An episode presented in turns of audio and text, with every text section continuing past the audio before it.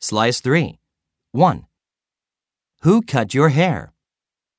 探してみよう。 Who visited you last week? 2. Who will you see on the 25th? 探してみよう。 Who are you going to meet tonight?